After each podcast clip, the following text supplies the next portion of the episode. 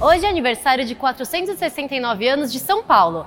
Faz tempo que essa jovem senhora é associada a empresas e trabalho. Mas vem cá, você sabe mesmo qual é a cara do empreendedor daqui? Vem comigo que eu te conto agora.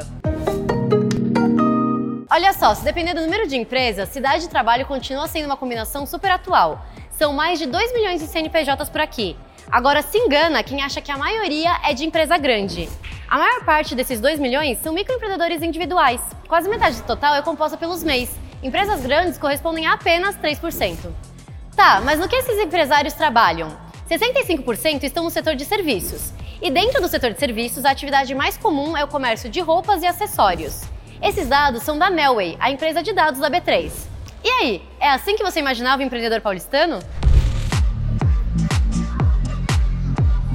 E ainda falando da capital, hoje tivemos por aqui na B3 uma programação super especial para comemorar o aniversário da cidade. Além de painéis do Festival Cidade do Futuro, recebemos o coral e músicos do Instituto Bacarelli para apresentações.